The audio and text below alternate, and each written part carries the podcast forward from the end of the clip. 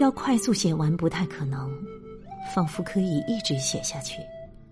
但出于现实目标考虑，我还是要尽快完成，而不是被他控制。重中之重仍是保持管道通畅。负重前行需要保持稳定情绪，持之以恒的信心，并且均匀发力。伴随身心消耗，却有着极大的快感与深沉的满足。闭门如入深山，焦虑、压抑。抑郁，这些消极情绪也会交替出现，可被觉察、可控的、可承担。有一种庸俗是我痛苦，你也必须痛苦，最好一直都在表达或者表演痛苦，而不去探究痛苦的起因或者是解决方式。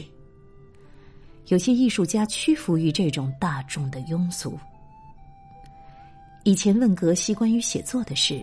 格西给予指导，说了四个比喻：像大鹏鸟飞在空中，像老虎跳过山石，像乌龟爬行，像菩萨身上的璎珞，分别做了讲解，优美深入而贴切，深感古老的藏人传统充满智慧。我又问询慈悲心的问题，他说。慈悲心无比珍贵。如果一位尊贵的国王要来你的家里做客，想一想，我们应该先做些什么？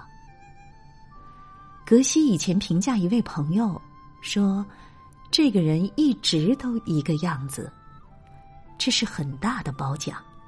好像以前我也对朋友说过：“格西不管在什么地方、什么时间，从来都只有一个样子。”这是令我觉得最欣赏的地方，这种清静恒定的状态要保持并不容易。对于世道的坎坷、人心的险恶，也都渐渐的忘却了。